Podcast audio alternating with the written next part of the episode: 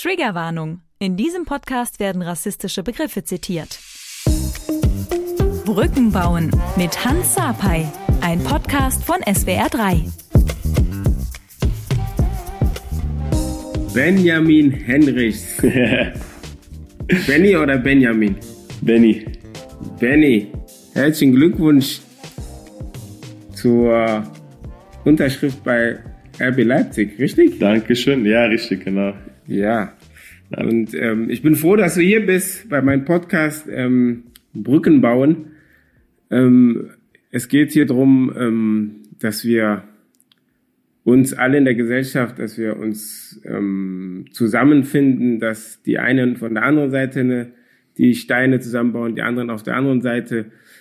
Weiß ja, momentan ist es ähm, sehr schwierig hier bei in der Gesellschaft alles Manche nehmen alles sehr, sehr ernst und wir versuchen, wir versuchen es mit ähm, ja, unserer Art, die Leute ähm, zusammenzukriegen und ähm, ja, was Positives zu schaffen. Ja, fangen wir einfach mal an. Benny, ähm, du hast in Leverkusen gespielt, so wie ich. Da genau. warst da warst du aber noch jünger, ne? Wie, wie, ja, genau. Ich, ich, ich weiß gar nicht. Müsstest ich war Balljunge bei dir. Ja, warst, ja. was warst du B, in der B-Jugend? Und damals in der U17, U17, genau. ah, cool, ja. cool. Sehr, sehr schön. Ich hab, wir, wir, wir kennen uns leider nicht. Nur nee, aber ich, ich kenne äh, Eddie ja, ganz mein Bruder und mein genau. Neffe, ganz genau.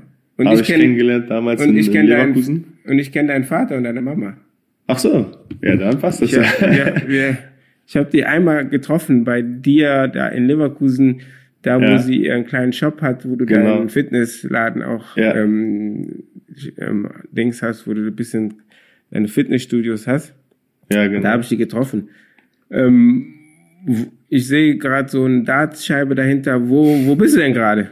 Ich bin gerade bei mir zu Hause im Wohnzimmer. Und äh, ja, die Dartscheibe, die hängt da. Ab und zu hängt das Bild davor, aber habe eben noch gespielt, deswegen hängt die gerade da. Okay, mit wem hast du denn gespielt? Alleine? Nee, mein Vater ist gerade da. Ah, dein Daddy. Liebe Grüße an den Daddy. Bestell ich. Wie war deine Woche? Gut, anstrengend, aber gut. Wie, wie läuft das Training? Du warst ja verletzt, bist wieder fit. Ja, genau. Das ist, äh, ich merke, dass ich mal besser reinkomme. Also ich finde, das freut mich einfach, dass ich jetzt ohne Schmerzen spielen kann, dass ich einfach befreit auch spielen kann und äh, ja, hoffe auf mehr Spielzeit. Ja, ähm, ähm, wo bist du geboren? Ich bin in Bocholt geboren. In Bocholt? Also in Deutschland, ja.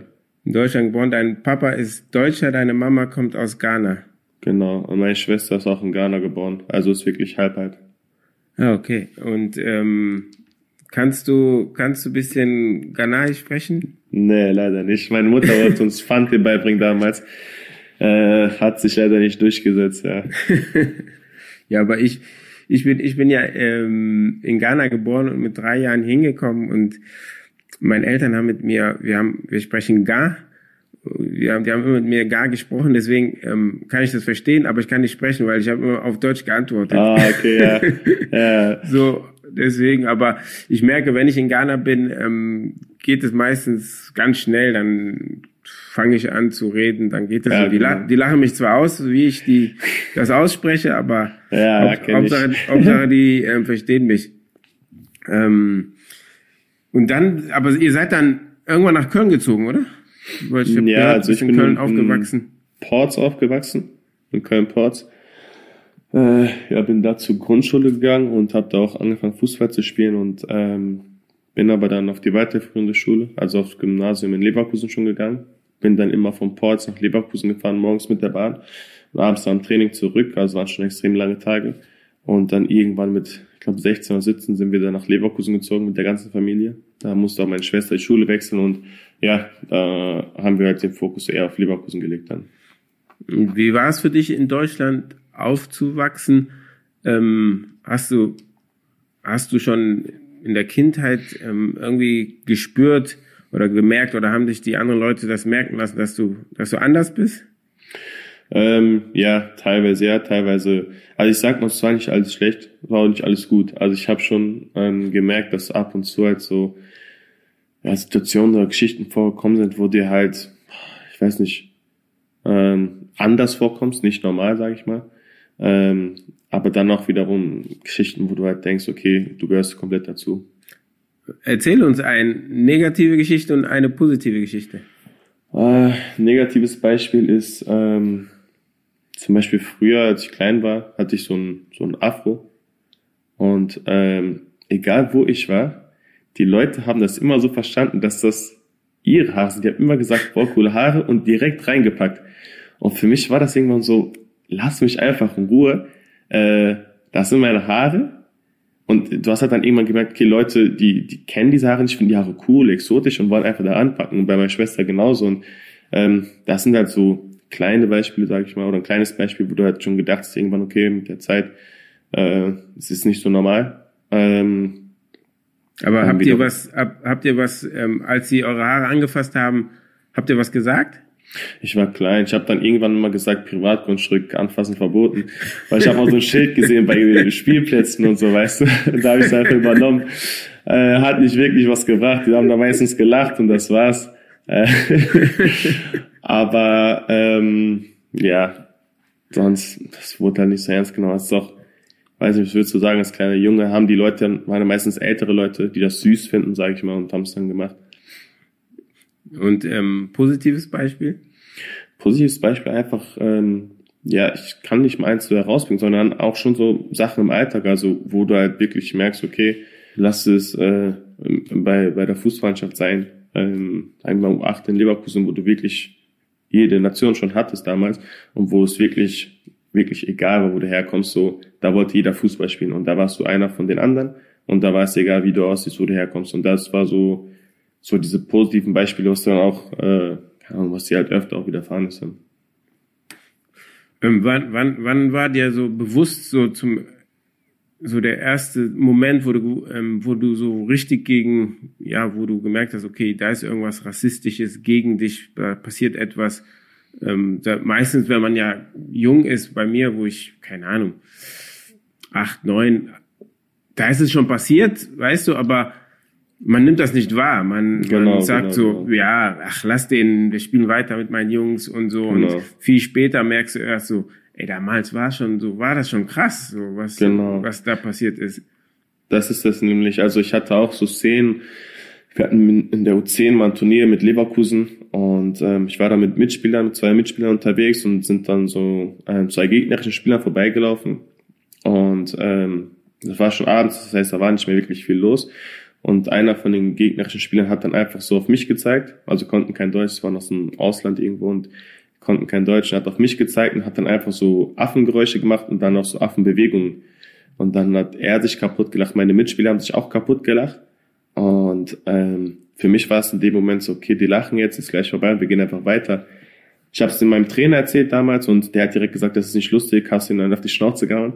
Und äh, das ist so etwas, wo ich im Nachhinein schon denke, wow, krass. Ich habe es wirklich nicht verstanden zu dem Zeitpunkt, ähm, wo dir es im Nachhinein erstmal bewusst wird. Ja, da, ähm, da sind wir auch viel zu klein, viel zu jung gewesen, um das wirklich zu begreifen. Ähm, das, das ist normal, aber ja, dein, dein Trainer, ja, kann man auch so machen, hast den einen aufs Maul gehauen. Ja. Wahrscheinlich aber, wenn du den einen aufs Maul gehauen hättest, dann hättest du eine Strafe ja, bekommen. Ja. Ganz, ganz genau. Das, deswegen ähm, ist das so, ja, muss man immer sehen, ob das wirklich zum Ziel führt. Ähm, Im Nachhinein, wenn du jetzt an diese Szene denkst, ähm, was hättest du anders gemacht? Ähm, schwer zu sagen. Also äh, ich war ja zehn Jahre alt und jetzt im Nachhinein, wie du sagst, habe ich mehr Erfahrung und kann es besser einordnen und äh, direkt natürlich was gesagt und auch zu meinen Mitspielern, weil die haben ja auch gelacht und das hat mir so ein Gefühl gegeben, okay, äh, ich bin hier komplett alleine. Also mhm. die lachen, obwohl die den anderen Jungen nicht kennen, lachen die äh, mich aus mit ihm. Und ähm, ich glaube aber auch, dass meine Mitspieler, die das damals auch nicht verstanden haben, jetzt auch komplett auf meiner Seite wären und dann auch nicht gelacht hätten, sondern direkt auch auf den draufgegangen, was machst du, was ist nicht lustig, oder sonst machen wir keinen Scherz und so. Ja, ja, absolut. Ich glaube, ähm, wie du schon gesagt hast, die waren ja auch, die waren ja auch jung, die waren auch zehn Jahre und die, die haben das, die haben das dann, die haben das selber auch nicht verstanden, haben dann mhm. einfach äh, mitgemacht. Und ähm, das ist, glaube ich, auch das, so das Problem, was wir auch eigentlich haben, dass man versuchen muss, Aufklärung in, im Kindergarten, der Schule schon ähm, viel mehr zu schaffen, um, um die Jugendlichen einfach zu bekommen, dass, dass sie verstehen, was, was eigentlich abgeht in der Gesellschaft mhm. oder auf dem Fußballplatz. Ähm, war, ab wann war es dir klar, dass du ähm, Fußballprofi werden möchtest? Mm, das war mir relativ früh klar. Also ich hatte ähm, ja wirklich viel drauf gesetzt. Meine Eltern wollten, dass ich mein Abitur mache, ähm, einfach damit ich ein zweites Standbein habe. Ich habe es dann gemacht und für mich war aber immer nur das Ziel, ich will Profi werden. Und ähm, dann, dann mit wann, mit wie vielen Jahren hast du dein Debüt gegeben bei Leverkusen? Mit 18. Mit 19. 8, 19. Ja. 19. Und wie war das Gefühl? Boah, unglaublich. Also ich habe damals in Dortmund, in Dortmund direkt gespielt. Also wirklich so mit das krasseste Stadion überhaupt. Mhm. Und boah, das war, wir haben, stand schon 3-0 für Dortmund und wurde dann so in der 78. Minute eingewechselt. Ey, es war unfassbar. So, das ist etwas, wo du wirklich dein ganzes Leben lang für arbeitest. Äh, das ist der Traum und danach wird das halt in dem Moment real. Und boah, wenn ich jetzt darüber rede, das gibt mir einfach unglaublich viel, weißt du, was mich so unfassbar freut, dass ich es damals geschafft habe und da so die, die ganze Arbeit ausgezahlt hat. Ich, ich kann mich noch erinnern, damals ähm, habe ich in Wolfsburg gespielt schon und dann war auch ein junger Spieler, der kam aus der A-Jugend hoch, ähm, Cedric Macchiadi mhm. und ähm, der saß, der saß, damals hat er noch nicht gespielt, saß auf der Tribüne und dann hat er mir immer erzählt, hat er gesagt, ja, wenn ich reinkomme, ne, dann wirst du sehen, dann mache ich zack, zack, zack, zack und dann mache ich Tor. dann sein erstes Spiel, kommt, kommt er rein, nach dem Spiel, wir sind dann essen gegangen, sagt er so, boah, ich bin fix und fertig. Ey, auf der Tribüne ist ganz anders auch auf dem Platz. das verstehen auch viele nicht, das stimmt, Mann, das stimmt. Das ist ganz Auf der Tribüne anderes. sieht das so einfach aus und dann hast du auch diese Leute, die immer meckern, ja, der Blinde, der kann ja nichts und so, aber dann mach's halt besser. So, ja, die, jeder hat die Chance, Profi zu werden, aber jeder hat die Chance, so, jeder fängt vom gleichen Stand an, weißt du? Ja, ja, ganz genau. Und ähm, ja, und aber ähm, du bist, du hast dich, du hast dich dann entschieden, ähm, Leverkusen zu verlassen. Richtig. Ähm, warum? Äh, ich hatte damals ähm, ja, kein einfaches Jahr in Leverkusen und wollte dann einfach so auch raus aus meinem gewohnten Umfeld. Das heißt, ich wollte so ein, eine neue Erfahrung sammeln. Ähm, ja, reifer werden, mich weiterentwickeln und bin dann nach Monaco gegangen. Ähm, boah, das war dann auch so eine Zeit, wo du wirklich alles dabei hattest. Also viele Trainerwechsel, ähm, Champions League gespielt, Abschiedskampf in Frankreich. Dann warst du in Monaco. Monaco, das muss ich fragen. Jeder, jeder, der das hört, will das wissen. Wie war Monaco? Man sieht Monaco, schönes Wetter, ja. schöne Autos, schöner Strand. Schöner Fußballplatz. ja, es kommt so, es geht so ein bisschen unter. Ne? Also in Monaco ist es wirklich so, dass ähm, boah, da sind so viele reiche Leute und äh, das ist auch alles, so wenn du es vergleichst mit Deutschland, was du hier in Deutschland kennst und so, boah, ist schon teuer da. Aber trotzdem muss ich auch sagen, dass äh, ja wie ein Urlaubsort ist einfach. Und wenn du da halt dann täglich bist, das ist schon schön. Und darf man halt nicht aufpassen, dass man, oder muss man aufpassen, dass man nicht vergisst, warum man da ist, wegen dem Fußball und nicht wegen Urlaub. Wegen Urlaub, ne? Wenn alles, alles schön ist und so, das, und wenn, wenn Freunde dich besuchen, dann, die, die genießen ja dann die Zeit und das Problem ist, du darfst nicht mitgenießen, sondern genau. du musst ähm, den Fokus immer ähm, behalten, dass du da bist, um Leistung abzuliefern. Ähm, dann bist du dann gab es ja immer zwischendurch so, boah, du hättest irgendwie Bayern München war dran, Leipzig ist dran. Und dann war die Frage, was war denn jetzt wirklich mit Bayern München? ja, ähm, ich noch, war, noch, ein, noch ein Bruder von uns in Bayern München hätte ich natürlich gefeiert. ja, ähm, also mit Bayern gab es immer mal wieder so ein paar, mal auch schon vorher so Kontakt, aber über einen Berater zum Beispiel. So, aber ich selber habe nicht mit äh, denen dann gesprochen und ähm, ja, es ist nicht zustande gekommen. Ähm, hat auch dann ja mit Leipzig eine super Chance. Also ähm, war nicht so, dass ich jetzt äh, unbedingt dahin musste und habe alles drauf gesetzt, sondern ähm, ich war wirklich froh und dankbar auch, dass ich nach äh, der Zeit in Monaco zum Beispiel Leipzig dann hatte, äh, die ich so mich bemüht haben, die mich unbedingt haben wollten und äh, bin auch jetzt froh und dankbar hier zu sein. Und du hast, ähm, du hast ja auch für die deutsche Nationalmannschaft gespielt. Wie viel, wie viele Länderspiele hast du? Ich glaube, ja, fünf oder sechs. Ich glaube, ich habe irgendwie gelesen fünf, fünf Länderspiele. Ja. Und ähm, wie, wie froh ist deine Mama, dass du für Deutschland spielst und nicht für Ghana? Meine Mutter ist froh. Also äh, die ist sehr froh darüber, dass ich überhaupt äh, ja für Nationalmannschaft spielen darf. Und mit äh, 15 habe ich schon mein erstes Spiel gemacht für Deutschland, also nur 15. Und von daher, seitdem war es immer nur Deutschland. Von Ghanas Seite ist niemand auf, auf mich zugekommen. Und ähm, deswegen, als ich dann mit 19 so mein Länderspieldebüt gegeben habe, war sie unfassbar glücklich. Ja. Aber ähm, was, was wäre was wär gewesen, wenn ähm, jemand von Ghana auf dich zugekommen wäre? Warst du, warte, warst du eigentlich schon mal, warst schon mal in Ghana? Ja, ich war schon dreimal, ja, vier, drei oder viermal da. Boah, es würde man sich auf jeden Fall anhören. Also, ähm, ich weiß nicht, früher zum Beispiel, wenn Deutschland gegen Ghana gespielt hat bei der WM, da war ich immer für Ghana.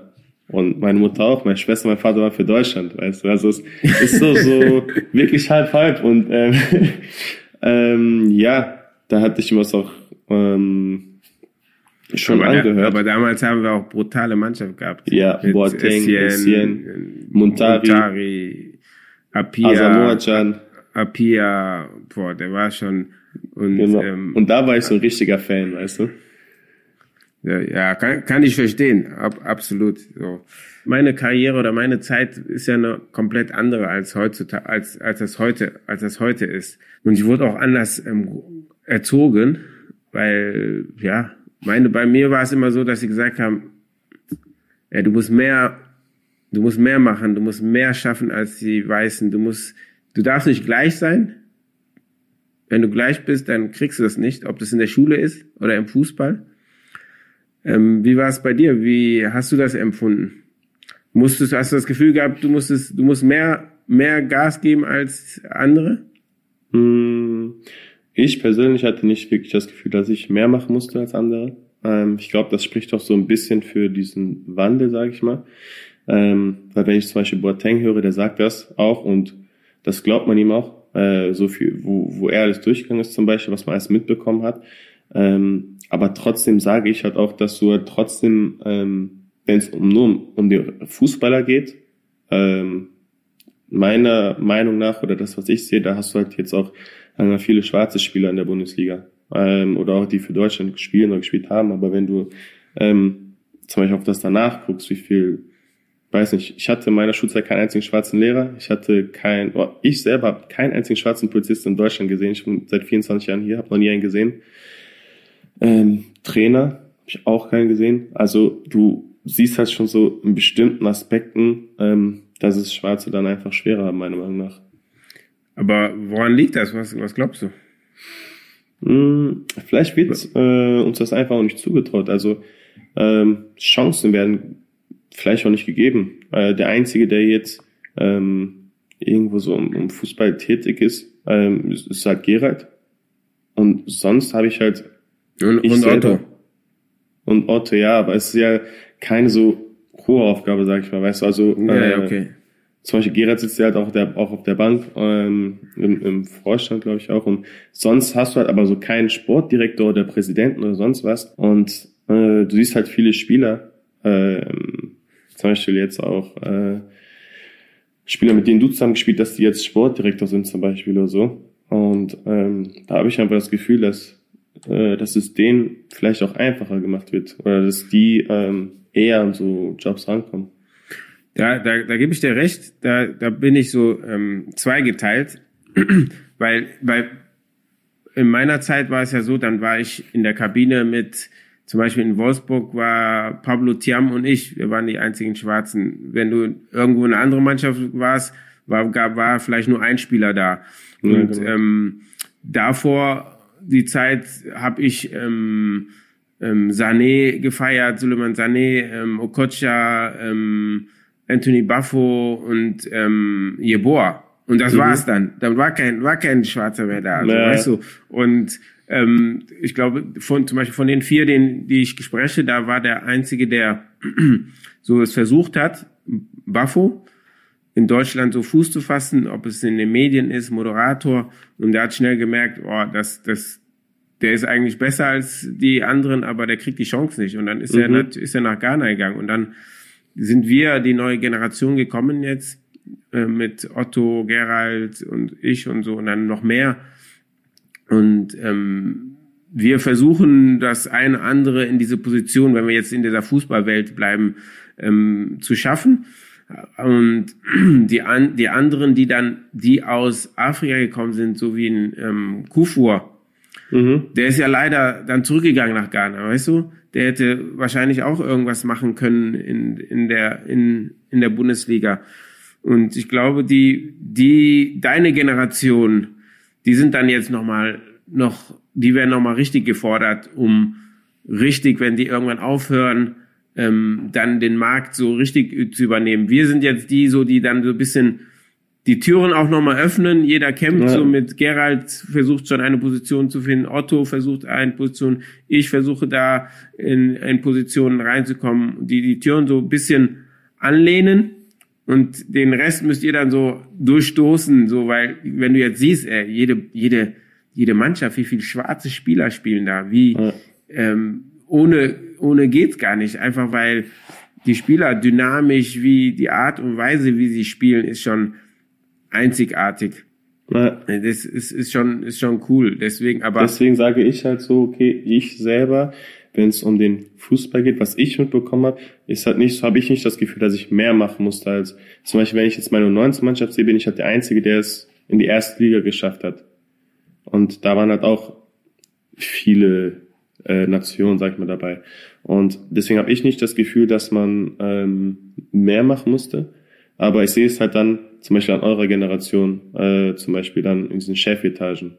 Und dann sehe ich es auch so, dass du sagst, dass ihr halt da kämpft, dass das kommt, aber wir halt ähm, da diese neue Generation sind. Und das ist etwas, was ich sage, wo ich auf dieser Demo war in Düsseldorf zum Beispiel. Da war das allererste Mal, wo ich wirklich so gespürt habe, dass, ähm, dass da so eine Kraft hintersteckt. Also da waren, ich weiß nicht, wirklich jegliche Leute da. Äh, alle haben für das Gleiche gekämpft, weil es alles für das Gleiche auf die Straße gegangen. Und das war das erste Mal so das Gefühl, dass du wirklich so powerful bist, dass du äh, nicht alleine bist und egal was für Situationen du gesehen hast, egal wo du selber durchgegangen bist, du hast dich wirklich so nicht einsam gefühlt, sondern so stark mit deinen weißen Brüdern und schwarzen Schwestern. Also alle waren da und du hast dich mit allen so wirklich so verbunden gefühlt. wir müssen kurz sagen, du warst bei der Black, Black Lives Matter ähm, Demo in Düsseldorf. Und da, da gibt es auch ähm, Videoausschnitte, wo du ganz vorne dabei bist, ähm, dafür dich stark machst und ähm, dafür, dafür kämpfst.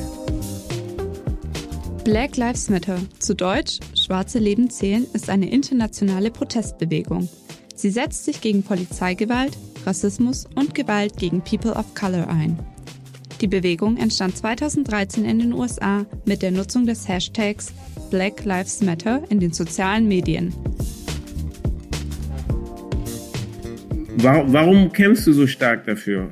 Ich habe halt das Gefühl, wenn ich so, ähm, ich der in einer so privilegierten Situation bin, mit auf die Straße gehe und dafür kämpfe, ähm, einfach so als Vorbild vorangehen kann, äh, einfach das Gefühl, dass man andere vielleicht mitziehen kann, dass andere Leute sehen, okay, ey, selbst ein Fußballprofi ist sich nicht zu schade, auf die Straße zu gehen, ähm, für, für, für die Community zu kämpfen, ähm, dass man dann andere Leute mitziehen kann. Aber es gibt, guck mal, wir, wir sind so viele Fußballprofis, egal ob schwarz, weiß, egal wo die herkommen. Ich, finde, dass viele, viele von unseren Kollegen viel zu wenig machen, ob ihr Mund gar nicht aufmachen. Ähm, wenn du mit denen redest, dann sagen die, okay, ja, die sind gegen Rassismus, aber die sagen nichts. Warum glaubst du, ähm, äußern die sich nicht so ganz klar? Ich glaube, das ist ein schwerer Punkt für, für die Kollegen auch. Also ich sage auch, viele Kollegen fühlen sich jetzt hier dadurch gar nicht angesprochen, weil wenn halt so ein, so ein Vorfall ist, dann natürlich sagen die was, aber sie waren halt auch selber noch nie in so einer Situation. Das heißt, sie können sich das nicht wirklich vorstellen, wie es ist, rassistisch behandelt zu werden, äh, etwas Rassistisches äh, zu erfahren. Und ähm, deswegen glaube ich auch, dass viele dann einfach ähm, sagen, ich bin nicht rassistisch, was auch stimmt, was auch Fakt ist. Dadurch, dass sie aber nie in so einer Situation waren, ähm, glaube ich, sind sie auch damit so zufrieden und sagen, okay, das war's. Ja, aber du, du, du bist ja zum Beispiel bei denen in der Mannschaft und ähm, das betrifft dich ja. Und ihr seid ja befreundet, ihr, ihr ähm, erlebt jeden Tag zusammen, ihr geht zum Training, essen, habt Spaß miteinander und dann passiert etwas, was dich ähm, wahrscheinlich dich betrifft und dann musst du ja irgendeine Empathie haben und keine Ahnung fragen, ey, wie geht's dir mit dem, was da gerade los ist? Ist alles klar? Wie wie wie kann ich dich wie kann ich dir helfen oder wie kann ich dir unter, dich unterstützen? Ja, da hast du schon recht auf der Seite, ähm, wo man auch wirklich mehr fordern kann, sage ich mal. Ähm, auch die Gespräche in der Kabine, die dann sind, da hast du wirklich so 100 Prozent ähm, Übereinstimmung, dass jeder dann auch sagt, es geht nicht, das, man versteht es nicht, wie ist das möglich und so weiter. Ähm, danach habe ich halt das Gefühl, okay, dadurch, dass wie ich es eben gesagt habe, sie das vielleicht nicht erlebt haben, ist das für die mit diesem Gespräch dann mit Verlassen der Kabine vielleicht vorbei. Und wenn ich aber rausgehe, habe ich halt immer auch so zum Beispiel diese Bilder im Kopf, die Erinnerungen im Kopf und das bleibt halt dann drin. Und deswegen mache ich mich dafür stark und hoffe, dass äh, Mitspieler oder andere Fußballer generell, Leute, die in der Öffentlichkeit sind, äh, sich auch dafür stark machen, auch wenn sie keine rassistischen Erfahrungen gehabt haben. Also glaubst, glaubst du, dass ähm, dass ähm, der Fußball und oder die dazugehörige Aufmerksamkeit, Aufmerksamkeit ähm, dazu beitragen können, das Rassu äh, den Rassismus zu bekämpfen? Zu bekämpfen auf jeden Fall. Ähm, Ob es erfolgreich ist, weiß man nicht. Aber wenn du nur daran denkst, was zum Beispiel passiert ist mit George Floyd und danach hast du in der Bundesliga McKenny, äh, Tyram und Sancho, die ähm, ja quasi McKenny hatte glaube ich seinen Schuh äh, bestickt mit äh, George Floyd, Tyram und ja, der Sancho haben Jubel der gemacht. Hat, der hat auch noch hier am Armband, so wie, genau. so wie eine Kapitänsbinde, hat auch nochmal ähm, genau. George Floyd stehen gehabt. Der Afroamerikaner George Floyd wurde am 25.05.2020 bei einem Polizeieinsatz von einem Polizisten in Minneapolis getötet. Der Tod von George Floyd löste weltweit Entsetzen und Trauer aus. Überall fanden Demonstrationen gegen Rassismus und Polizeigewalt statt nach dem Spiel, ich hatte ja äh, frei zu dem Zeitpunkt, war ja schon wieder in Deutschland wegen Corona. Und nach dem Spiel, diese Berichterstattung ging halt wirklich, das meiste ging halt nur um die Spieler, um die drei Spieler dann, weißt du. Mhm, und ja. dann merkst du einfach, okay, ähm, wenn sich mehrere Spieler da solidarisieren und da mitmachen, dann wird auch darüber berichtet. Also ich hatte auch jetzt ein Beispiel äh, mit der Super League. Ähm, ein Spieler von Leeds United hatte gesagt im Interview, es ist schon heftig, so ähm, wie viele Leute sich zu Wort melden, wie viel da geredet wird, wenn, wenn von einigen Leuten das Geld angefasst wird, aber bei Themen wie Rassismus ist man leise. Und da siehst du halt, okay, jetzt betrifft es quasi alle und jeder will seinen Senf dazugeben und jeder sagt seine Meinung und Rassismus betrifft nicht alle in dem Sinne. Also, weil nicht alle davon betroffen sind, weil nicht alle diese Erfahrung haben, deswegen denken sie vielleicht, okay, muss ich nichts zu sagen, ich habe ja meine Meinung, ich bin kein Rassist und fertig. Da war ein sehr gutes Beispiel, was du gesagt hast mit der Super League. Das, das sehe ich genauso. Dass ähm, da kommt eine Super League und da geht es um viel Geld und dann boah, dann ist ein Aufstand ohne Ende und genau. und wenn irgendwas rassistisches passiert, dann dann ja, dann erheben wir nur die Stimme wieder und das meine ich so, weißt du, dass dass dass Freunde auch weiße Brüder, die mit uns sind, dass die uns mit unterstützen, weißt du, weil da, da, dann ist da noch viel mehr Kraft dahinter. Es gibt ja, ähm, hast du, hast du ähm, so im Alltag ähm, so Probleme gehabt, so irgendwelche rassistischen Probleme, so wo du jetzt schon älter warst, so, so wie, so wie die Leute, die, ähm, ja, du, jetzt ist ein blödes Beispiel, als willst du eine Wohnung suchen und dann, und dann kommst du und sagt der, oh, der sieht aber nicht wie ein Henrichs aus. Ja, das ist das, was mir halt oft passiert, halt, wenn, wenn ich gefragt werde, wo kommst du? Oder Benjamin Henrichs und dann komme halt ich rein. Dann wird gefragt, wo kommst du? Ich sage aus Deutschland. Nee, wo bist du geboren? Ich sage Deutschland. Nee, aber wo kommst du ursprünglich? Ich sage, ich bin in Deutschland geboren, ich bin hier aufgewachsen und das wird nicht akzeptiert. Die wollen wissen. Letztens bei, einer, äh, bei einem Test noch, ich war im Blut abgenommen und die wollten es unbedingt wissen. Ich habe gesagt, ich bin hier aufgewachsen, hier geboren. Äh, nee, dein Vater. Ich sag aus Deutschland. Und sie hat so lange drauf behalten, bis sie gehört hat, okay, meine Mutter kommt aus Ghana, weißt du, und dann wurde akzeptiert. Dann ist sie ja direkt gegangen. Und, ja. Ja, wenn das, wenn das, auf der einen Seite ist das wieder lustig, weil, weil wir das so oft erleben, weißt du, ist das, für uns ist das schon lustig, weil das permanent kommt, immer wieder, immer wieder, immer wieder. Ja, und dann, dann, aber auf der anderen Seite, wenn du das jemandem erzählst, denkst du, wie traurig ist das, weißt du? Du das wird du, halt nicht akzeptiert. Du antwortest schon ganz genau und die will dir nicht, die will dir einfach nicht zuhören. Ja, so, also nee, das Stadt, kann nicht sein. Geburtstag, Uhrzeit, alles gesagt, aber wurde nicht akzeptiert, bis äh, Ghana gefallen ist, weißt du? Ja, ja, das ist sehr, sehr traurig. Deswegen, ähm, so bei mir zum Beispiel, es ist ja immer so, du bist, du bist ähm, deutscher Nationalspieler, du bist natürlich in der Öffentlichkeit bekannt und ähm, dann passiert ja nicht so viel wie andere, die, Genau. die nicht so bekannt sind. So und ähm, ich erzähle immer meine Geschichte so. Ich ich fahre ich fahr in der ähm, mit dem Zug und sitze in der ersten Klasse und der Schaffner kommt und sagt so, der geht zu allen so, und dann kommt er zu mir und dann sagt er so, die zweite Klasse ist da hinten. und ich guck den an, ich denk so, hä? Ja, ich so, ja, aber toll. Ne? Ich sitz hier. Sagt er, ja, aber die zweite Klasse ist da. Ich so, okay, aber ich will trotzdem hier bleiben. Dann sagt er, ja, dann, dann müssen Sie ein Ticket haben. Ich hab gesagt, habe ich hier. Dann nimmt er, guckt er, ach, okay, drückt und geht. Und du denkst so, ey, was soll denn das? Ja, Warum, warum denkst du, weil ich schwarz bin, kann ich nicht in der ersten Klasse sein? ja das, ja, das kenne ich halt, wenn ich im Auto bin. Und wenn ich, im, zum Beispiel, ich habe ein, ein Audi R8 und wenn ich mit dem rumfahre, dann kriegst du Blicke, die ähm, meistens von der älteren Generation, die dann nicht akzeptieren wollen, nicht sehen wollen, dass so ein junger Schwarzer äh, in so einem Auto fährt. Aber das Problem ist, wenn du das jetzt jemand erzählst, einen Weißen, du sagst ihm, du kriegst Blicke, dann sagen die so, nee, du bildest dir das nur ein. Na, Du bildest dir das nur ein, das ist, ja, das ist, du musst das abschütteln. Und das ist ja das Gute in der heutigen Zeit, dass viele Sachen aufgenommen werden, genau. gezeigt werden und damit, damit die das verstehen, was, dass sich was ändern muss. Und ähm, deswegen, da sind wir jetzt bei dem Brückenbauen auch. Ähm, was würdest du dir wünschen? Oder wie glaubst du, kriegen wir es hin, dass, dass, dass wir da eine Veränderung hinbekommen?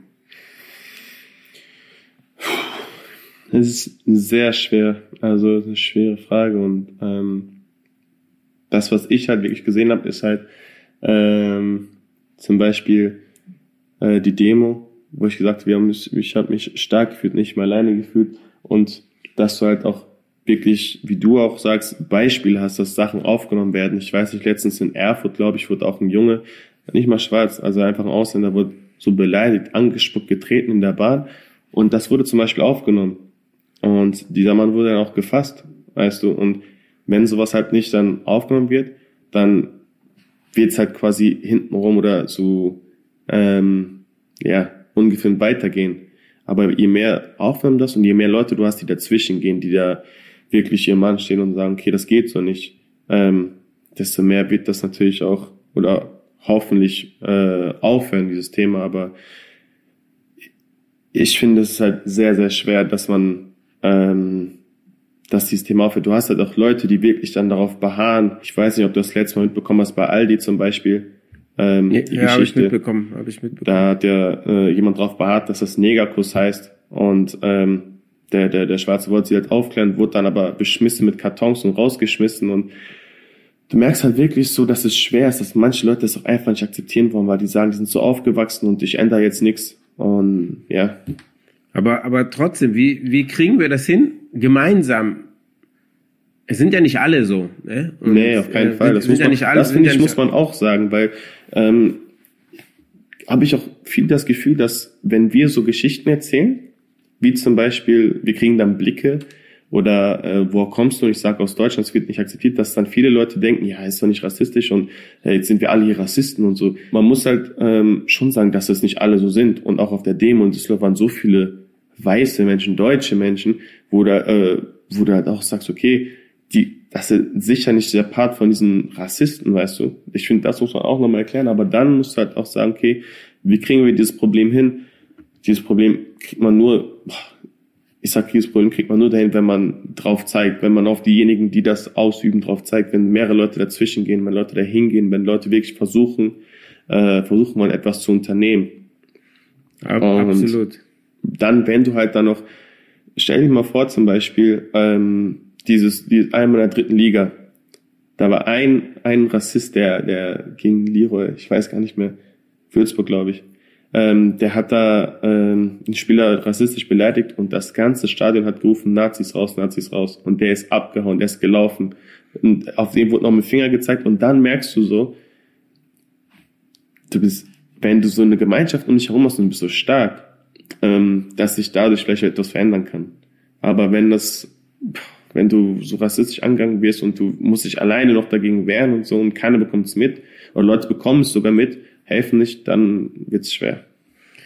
Ja, absolut. Du, du, du sagst genau das Richtige. Es ist, ähm, deswegen habe ich so ganze Zeit immer gefragt, auch dass unsere Kollegen eigentlich ein bisschen lauter sein müssen. Wir müssen einfach laut sein. Früher, meine, bei mir, wir waren leise, wir haben uns versteckt. Wir, mhm. ich glaube, in der Zeit, wo ich war, wenn ich so laut gewesen wäre wie du jetzt momentan, hätte ich es nicht so weit geschafft, weil wir einfach zu wenige waren und uns keine unterstützt haben. Und ich jetzt glaube ich einfach, ist auch der richtige Zeitpunkt, einfach laut zu sein.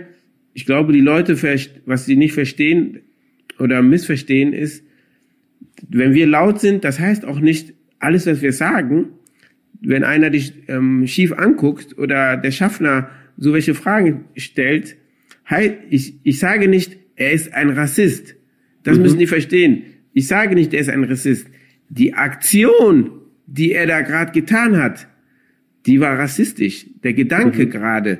Aber das heißt ja nicht, dass er komplett ein Rassist ist und nach Hause geht und ähm, ja, gegen Ausländer ist. Das, das ist ja das, was die missverstehen. Das ist, ähm, ja. wir müssen nur verstehen, wir zeigen nicht auf, den, auf die Leute, um, um irgendwas schlecht zu machen. Wir wollen nur zeigen, dass es, ähm, dass es da ist und dass sich was verändern muss. Genau. Und deswegen müssen wir laut sein und unsere Stimme erheben und so wie du und ich, die auch eine Aufmerksamkeit haben, einfach ähm, da auch noch lauter sein als als die anderen, die eben diese Stimme nicht haben. Deswegen finde ich das echt super, die Art und Weise, wie du das machst. Du kriegst das, weil ich weiß ganz genau, als Spieler ist das immer schwierig Du bist angestellt bei einem Verein und du musst trotzdem immer aufpassen, wie kommunizierst du das, ähm, ähm, die Art und Weise, um, um, um da Gerechtigkeit zu finden.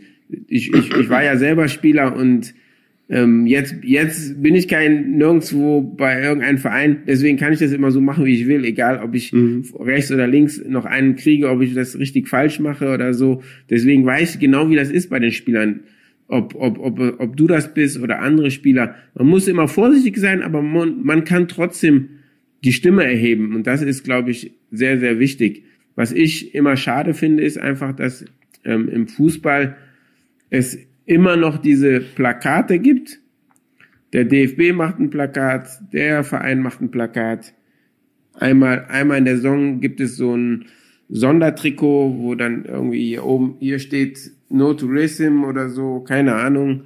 Und dann sagen die, okay, wir haben unsere, unseren Beitrag geleistet und, und das war's. Es ist, ich finde einfach, ähm, da muss viel, viel mehr Action rein. Die müssen agieren, wenn jemand, wenn jemand was in dieser Art und Weise was macht, dann muss, dann muss, dann muss eine Strafe bekommen, damit, damit die Leute das verstehen.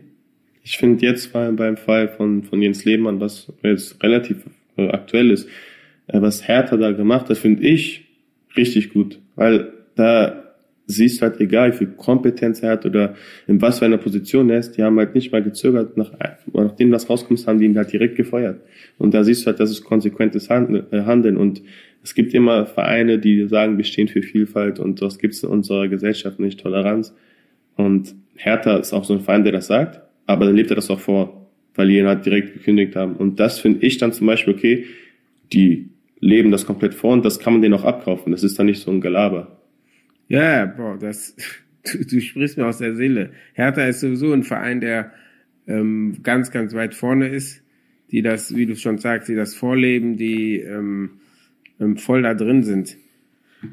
Ja, aber ähm, la, lass, lass uns über was Positives reden. Social Media. TikTok. du weißt, was kommt, ne? Ich weiß, was du, kommt. Du weißt, was kommt. Nein. Du, du, bist, du bist jetzt ein bisschen mehr aktiv auf, auf Instagram und TikTok, habe ich gesehen. Genau. Und ähm, wie, wie kommt es dazu? Ähm, ja, ich habe mir einfach gedacht, dass ähm, wenn ich in dieser Situation bin äh, und diese Reichweite habe, dann will ich den Fans so einfach mehr zurückgeben, mehr an meinem Alltag teilhaben lassen und ja, wie es halt so ist als Profi, das Leben.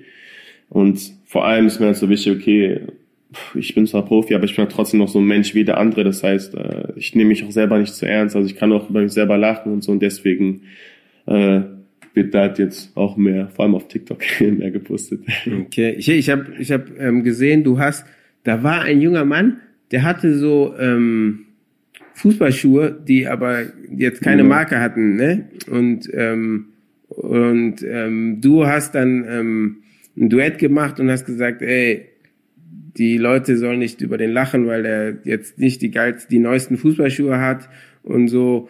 Ähm, daher kommst du auch und ähm, jeder, ähm, man weiß die Geschichte nicht von jedem und so. Und dann hast du gesagt, dem, dem Bruder, den schicke ich paar, paar Fußballschuhe und, und sogar ein Trikot. Und der hat sich, der hat sich ja übertrieben gefreut, Ja, ne? gefreut, genau. Also äh, der hat halt dieses Video gepostet und du hast halt dann viele Leute gehabt, der, äh, die ihn einfach so ausgelacht haben. Äh, ja, was sind das für Schuhe und die sind abgenutzt gewesen und so. Und ich habe das Video gesehen, habe dann direkt gesagt, okay, die nächsten Schuhe gehen auf mich, melde dich bei mir. Und da habe ich das Video ähm, duettet, also mit ihm ein Video gemacht und gesagt, ähm, viele Leute lachen, wissen aber nicht, wo du herkommst. So, wenn deine Eltern sich so Schuhe nicht leisten können, dann ist das so, dann musst du dich auch gar nicht dafür schämen. Also das macht dich nicht zu einem besseren Menschen, wenn du Schuhe für 230 Euro an hast oder für 50 Euro. Und ähm, weil ich das ja selber kenne, weil wir auch nicht immer so materiell, äh, was materielle Dinge angeht, unabhängig waren. Äh, weil ich habe damals auch angefangen, in Ports damals sogar, äh, mit Turnschuhen von meiner Mutter in Größe 37 und ich hatte vielleicht Größe 32, 33 und es war auf Asche, weißt du. Und daran erinnere ich mich noch ganz genau, das waren so, keine Ahnung, viel zu große Schuhe und hatte nichts mit Fußball zu tun, weißt du. Aber wir hatten einfach das Geld nicht. Und ähm, jetzt, wenn ich sowas halt sehe, ähm, dann war es halt für mich so selbstverständlich, ey, ich schenke dem einfach was. Und ich habe, der hat sich dann bei mir gemeldet und äh, hat dann halt auch gesagt, okay, schick mir einfach Schuhe von dir, ich will unbedingt was von dir haben, unterschreib das drauf. Und da habe ich so gesagt, nee, ich will, dass du Schuhe hast, mit denen du auch direkt spielen kannst. Und dann habe ich ihm Schuhe geschickt und ähm, zwei, drei Tage später noch ein Trikot von mir unterschrieben, habe ich gesagt, für meinen Bro. Und das ist dann einfach so, diese Freude, die er in diesem Video hatte dann, ähm, das gibt mir halt so extrem viel. Da, das ist halt so etwas, wo ich sage, boah, das hat sich richtig gelohnt. Das freut mich richtig. Ja, mega. Das war, da kann man einfach sehen, wie, wie, wie man jemanden glücklich machen kann, ne? mit ähm, so, so, so einer Kleinigkeit, mit einem Trikot Genau. von dir oder paar, paar Fußballschuhe, weil der ist wirklich da im Video, keine Ahnung, jeder, der TikTok hat, einfach mal auf ähm, Benny Henrichs Seite gehen, dann könnt ihr das nochmal euch anschauen. Mega geil, wie der sich gefreut hat und der, der, der hätte die ganze Welt umarmt. Ja, genau. Moment. So, so, so glücklich war der. Und ähm, ähm, das, das fand ich einfach cool, die Art und Weise, wie du es gemacht hast, auch, auch so ganz entspannt, locker, so mit ihm geredet, Bro und alles. Das, Ja. das kam echt richtig, richtig, richtig cool rüber. Aber das letzte Video habe ich gesehen, oder zwei Videos. Da hast du ähm, bisschen gezeigt, ähm, wie es bei RB aussieht. Musstest, musstest, du dir, musstest, du- musstest du dir da die Erlaubnis holen? Ja, ich habe vorher gefragt. Ist, ist ja schon wichtig, ne? Also nachher zeige ich halt Sachen und keine Ahnung, vielleicht soll das nicht in die Öffentlichkeit gehen, aber äh, ja, es sind ja Sachen, die wir posten ja zum Beispiel auch, gibt ja viele Spieler aus der Kabine posten aus dem Kraftraum oder so und ähm, das ist so etwas, wo ich gesagt habe, okay, ich will den Fans einfach mal zeigen, ähm, wie das so ist, wie wir so unseren Alltag haben als Fußballprofi und wo wir jeden Tag sind. Ähm, und zum Beispiel, wenn wir jetzt dann äh, in einer Woche in Quarantäne gehen, dann wissen zum Beispiel alle, die mein Video gesehen haben, okay, so leben wir dann für zehn Tage. Ihr habt auf jeden Fall alle, was, was man sagen muss, ist, ähm, dass die Videos, die Benny gezeigt hat, das ist nur in Leipzig so, das ist nicht in anderen, ja. anderen Mannschaften so. Ja. das, das, ist nur in Leipzig so. Das sieht nur in Leipzig so toll aus. In anderen ähm, Vereinen ist das nicht so. Die, ähm, du hast ja gezeigt, ähm, wie ihr ähm, Billard, Billardtisch habt, wie ihr Billard genau. spielen könnt, wie ihr, ähm, wie ihr einige Schach ähm, spielen könnt, wie ihr da ähm, unten zocken könnt in der Halle eins genau. gegen eins und was hast du noch gezeigt? Was gab's alles? Du hast so viel gezeigt. Jeder hat sein eigenes, eigenes Zimmer. eigenes Zimmer und und was Sauna, Pool, Schwimmbad, Kältebecken. Alles mögliche, alles was es was es gibt. Und dann gab es noch eine Sache, die für dich das Highlight war, hast du gesagt. Dieser 360 Grad, genau. ähm, was ist der, wie, wie, wie nennt ihr den, wie heißt der? Oh, keine Ahnung, ich weiß gar nicht, Football Out oder so. Aber ist das auch ein Football Now? Der, weil der andere Football Now, der sieht mm. ja anders aus. Ja, es ist, also da kannst du mehrere Spiele sogar spielen. Du kannst sogar in diesem 360 Grad Ring, so nenne ich das jetzt einfach mal. Das ist so, du kannst, ich muss das erklären, das ist so ein 360 Grad LED Wand. Genau. Und da, und auf dieser Wand sind so Spiele, du kannst, da kommt, kommt etwas, du kannst das abschießen, unterschiedlich, unterschiedliche Spiele. Es ist fast wie der Football Now. Der Football Now ist bisschen anders, ist ja so mit ähm, Kästen und da kommt genau. der Ball raus und du kannst, schießt den wieder rein, der Ball kommt von der anderen Seite. Da ist es eher so wie als du schießt gegen eine Wand und der Ball kommt wieder zurück zu dir. Genau, das ist so wie so ein bisschen Vororientierung. Also kannst da zum Beispiel Tetris spielen, da wird dir vorne angezeigt, okay, als nächstes musst du dieses grüne Viereck treffen. Dann musst du halt üben, kommst, schießt dagegen und der Ball kommt zurück, dann musst du ein grünes Viereck suchen. Äh, schießt du dann dagegen, dann musst du halt wieder gucken, okay, was ist das nächste Zeichen? Und das ist halt für mein, also was ich bis jetzt gesehen habe, äh, Leverkusen, Monaco und Leipzig, äh, wirklich das professionellste, ähm, was, was mir bis jetzt im Profifußballbereich überhaupt äh, zu Augen gekommen ist. Und selbst als wir mit der Nationalmannschaft da waren, hatten wir jetzt Spiele da gegen die Ukraine und Tschechien hier in Leipzig und da haben auch die anderen Spieler gesagt, äh, das ist schon extrem heftig, was wir hier haben in Leipzig. Aber ähm, habt ihr den Fußball, Football-Nauten auch noch? Nee, wir haben nur dieses 300, also nur, wir haben dieses 360 Grad Ding da und da kannst du theoretisch auch so Spielsituationen simulieren. Ja, ich habe das gesehen, das sah schon schon fett aus, einfach. Ja. Ich bin hab mich in den Verein Leipzig dann verliebt, nachdem ja. ich das gesehen habe. Ja, es gibt nee. ja viele Leute, die halt auch gesagt haben, ich weiß, das war mein erstes Interview, da habe ich gesagt, Leipzig ist das professionellste, was ich bis jetzt jemals gesehen habe. Und viele haben sich halt auch darüber lustig gemacht, weil sie haben gesagt, ja, und der hat immer schon in Leipzig Bettwäsche geschlafen und so weiter und so fort. Dann haben das halt nicht so ernst genommen. Und jetzt mit dem Video, was ich gezeigt habe, ich glaube, jetzt können viel mehr Leute auch nachvollziehen, was ich gemeint habe und wie professionell das erstmal ist. Ja, ich, ich, ich kenne ja einige Leute da bei Leipzig, den, den Baba kenne ich zum ja, Beispiel. Baba. Und ähm, Flo, Florian ja. Schulz kenne ich ja und ähm, Oliver Minzlev. Deswegen ja. weiß, weiß ich ganz genau, worüber du redest. Du weißt schon, dass, dass, dass die da schon sehr gut aufgestellt sind. Wie, wie ist das, wie ist das bei euch mit dem, ähm, mit dem Essen? Ist das auch so wie bei anderen Vereinen, jetzt in Monaco oder in Leverkusen? Mm, ja, ähnlich. Also wir haben hier auch äh, Köche, die halt für uns wirklich Frühstück bis Abendessen alles machen. Ähm, selbst jetzt in Zeiten für Ramadan, für einige Spieler, äh, wird den einfach extra für die Essen gemacht und dann äh, eingepackt, so dass sie es dann halt zu, zu Iftar essen können. Und ähm, ist halt auch wirklich so von der Küche bis hin zu, ich weiß nicht, äh, unten äh, Basketball in der Halle ist halt wirklich alles gegeben. Und das Essen schmeckt? Ja, toll. Hast, hast, du, hast, du dir, hast du dir in deiner Karriere vorher oder auch jetzt Gedanken gemacht über Ernährung? Schon. Also ab, ab, mit welchem Alter? Wo du zehn warst, hast du dir, hast, hat deine Mama dir Fufu gegeben und dann hast du reingehauen. Hast, dir kein, hast, du dir, ja. hast, hast du dir keine Gedanken gemacht. Die hat nur gesagt, iss, iss den Fufu, damit du stark wirst. Wenn du groß bist, Genau dann so. kannst du es vorbei. Ja, ähm, das erste Mal so wirklich war in Leverkusen damals. Ähm, in dem Jahr, äh, in meinem letzten Jahr in Leverkusen. Ähm, weil da hast du halt angefangen. Okay, da hat's angefangen, ich habe weniger gespielt und was kann ich selber verbessern? Wo kann ich selber noch ansetzen, um das Maximum aus mir rauszuholen, dass ich mir selber keine Vorwürfe machen kann, wenn ich auf der Bank sitze. Und äh, dann kam auch das Thema Ernährung auf mit Ernährungsberater, Personal Trainer, ähm, ja, äh, eigene Füße, also quasi ein eigenes Team aufgebaut, äh, um das Maximum dann rauszuholen. Ja, absolut. Ähm, deswegen, ähm, es ist, ich glaube, Ernährung ist ähm, auch nochmal ein sehr, sehr wichtiges Thema. Ich habe ich hab so ein ähm, Ernährungsbuch geschrieben.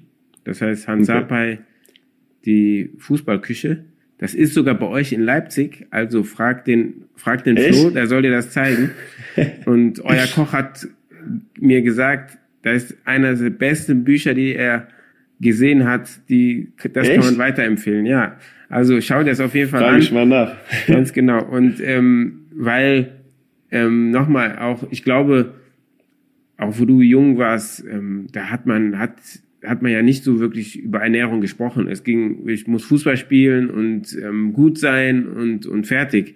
Und ähm, ich glaube einfach, ähm, das Buch geht bei mir auch für so für 12 bis 18-Jährige, damit die sich einfach jetzt da in dem Alter schon bewusst werden, wie wichtig Ernährung ist, Mhm. wie wichtig das für ihren Körper ist, was sie tun können, um ähm, sich weiter zu, zu entwickeln.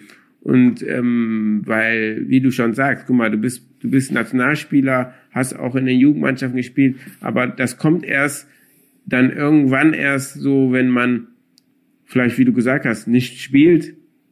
Und da macht man sich Gedanken, wie kommt man, wie komme ich weiter? Und da will ich einfach, dass man sich einfach schon früher Gedanken macht. So mit wo man 15, 16, 17, 18, dann glaube ich, ist man ein Stück weiter, als ähm, wenn man erst mit 19 oder 20 anfängt.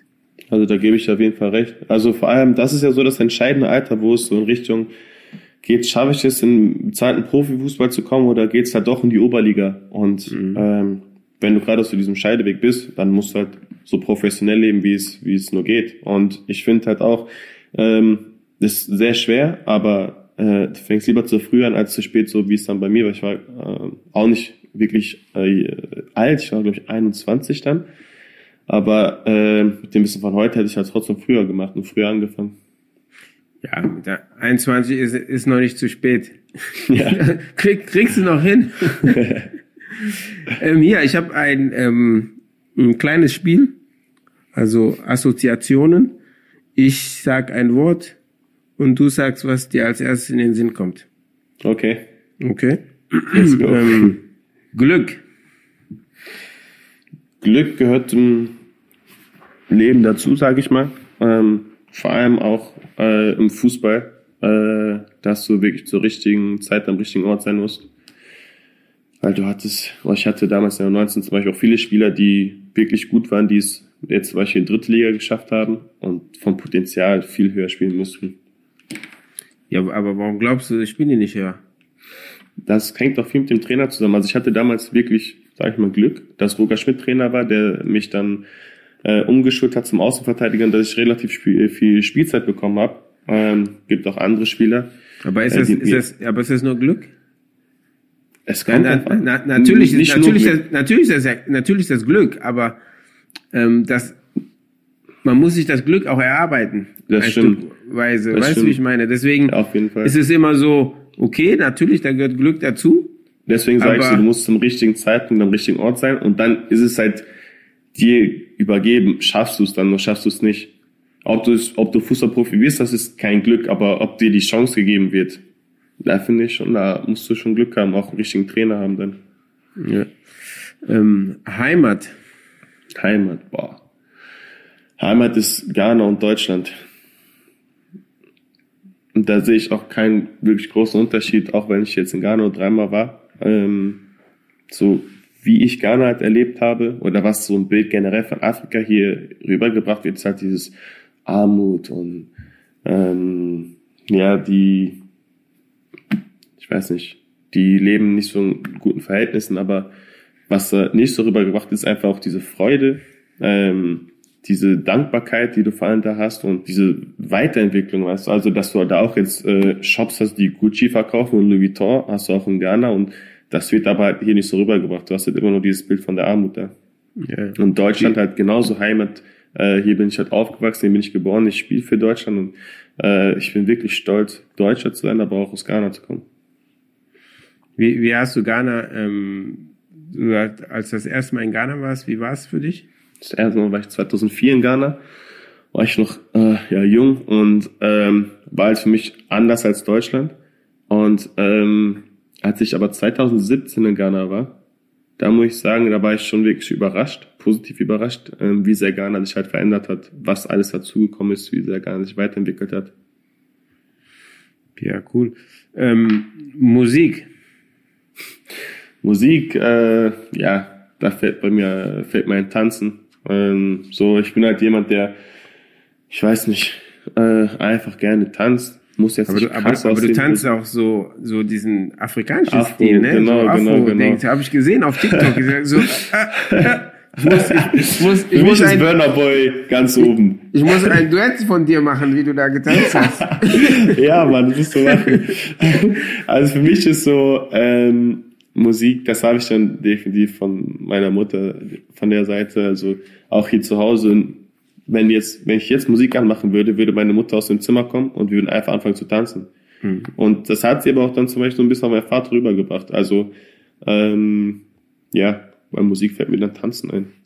Aber ich habe gesehen, dass du ähm, ja zu Hause keinen Flügel hast, aber Ein Keyboard, genau. ein Keyboard da hast und du auch spielen kannst. Ja, also ähm, spielen, ich kann ein paar Lieder, ähm, so Lieder, die mir einfach gefallen, die gucke ich dann einfach bei YouTube an, wie, wie die gespielt werden und ähm, dann spiele ich es nach, aber Noten lesen Ja, ich, oder so. ich, kann ich, ich weiß, ich weiß warum, weil wenn du als Mann das spielst, ne? Die Frauen, die machen so, oh, wow, ist das schön. Ah, da spricht einer aus Erfahrung. Ist das schön. Ich kann nicht spielen. aber du würdest gerne aus dem Grund. Ich, ich, ich würde gerne spielen können, einfach weil ich Musik auch liebe, den, den Klang und das selber zu, zu spielen, das ist schon ähm, echt wirklich schön. Na, hast du recht. Ähm, jetzt noch ein Wort, ähm, was Freiheit. Freiheit ist für mich, egal wie die Umstände sind, egal wie du gerade drauf bist, du kannst für dich alleine sein. Du kannst dein Leben so genießen, wie du es willst. Sehr, sehr schön. Ich hoffe, dass, ähm, dass ich dich bald wieder in der Nationalmannschaft sehen kann für Deutschland. Es ist immer sehr gut, sehr stark, wenn, wenn ein Bruder für die deutsche Nationalmannschaft spielt, da seine Leistung bringt ähm, und auch ich, ich sehe dich, ich sehe dich sowieso als Deutscher. Du bist Deutscher, wenn hier und auch, auch Ghana für mich ähm, in einem gemixt. Das ist, das gehört einfach dazu. Dieses, Genau. dieses, dieses ähm, Teilen von, ja, der muss deutsch sein oder der muss aus Ghana kommen. Das finde ich eben blöd, blödsinnig. Ähm, Du bist, du bist beides. Ne, Von beiden nimmst du das, das Positive raus, was für dich gut ist und ähm, und das, das bringst du dann besonders auf den Platz wieder und zeigst ähm, der Welt, ähm, was was die Familie Henrichs kann und ähm, ja, bestell deiner Familie liebe, liebe Grüße von mir. Ich danke dir auf jeden Fall für das Gespräch und bestell viele Grüße. Äh, muss ich ehrlich sagen, hat sehr viel Spaß gemacht und äh, hoffe, dass ich dann auch bald irgendwo im Sportvorstand sehe. Ja, er, erstens das und wir werden uns eh in Leipzig, in Leipzig sehen irgendwann. Okay, perfekt. eig eigentlich wollte ich schon diese Saison kommen, aber Corona hat es nicht Corona, zugelassen. Aber wir werden uns auf jeden Fall sehen. Ich freue mich, wenn wir uns sehen und ähm, persönlich ein bisschen äh, quatschen können. Und auf jeden Fall gib weiter Gas. Ähm, wir alle, damit du es weißt, wir alle stehen hinter dir, supporten Danke. dich, ähm, sind immer da, auch wenn du uns nicht siehst. Wir sind im Hintergrund, ähm, fighten wir für dich, Dankeschön. ähm, Danke. sind wir auf jeden Fall dabei und ähm, den Rest, den wirst du machen. Und dann, du hast ja schon eine überragende Karriere, aber da müssen noch, da müssen noch ein paar Titel hin. Und Das stimmt. vielen Dank, Benny. Also, ich ich freue mich, dass du dabei warst. Dankeschön. Vielen, vielen, vielen Dank. Brücken bauen mit Hans Sapai. Ein Podcast von SWR3.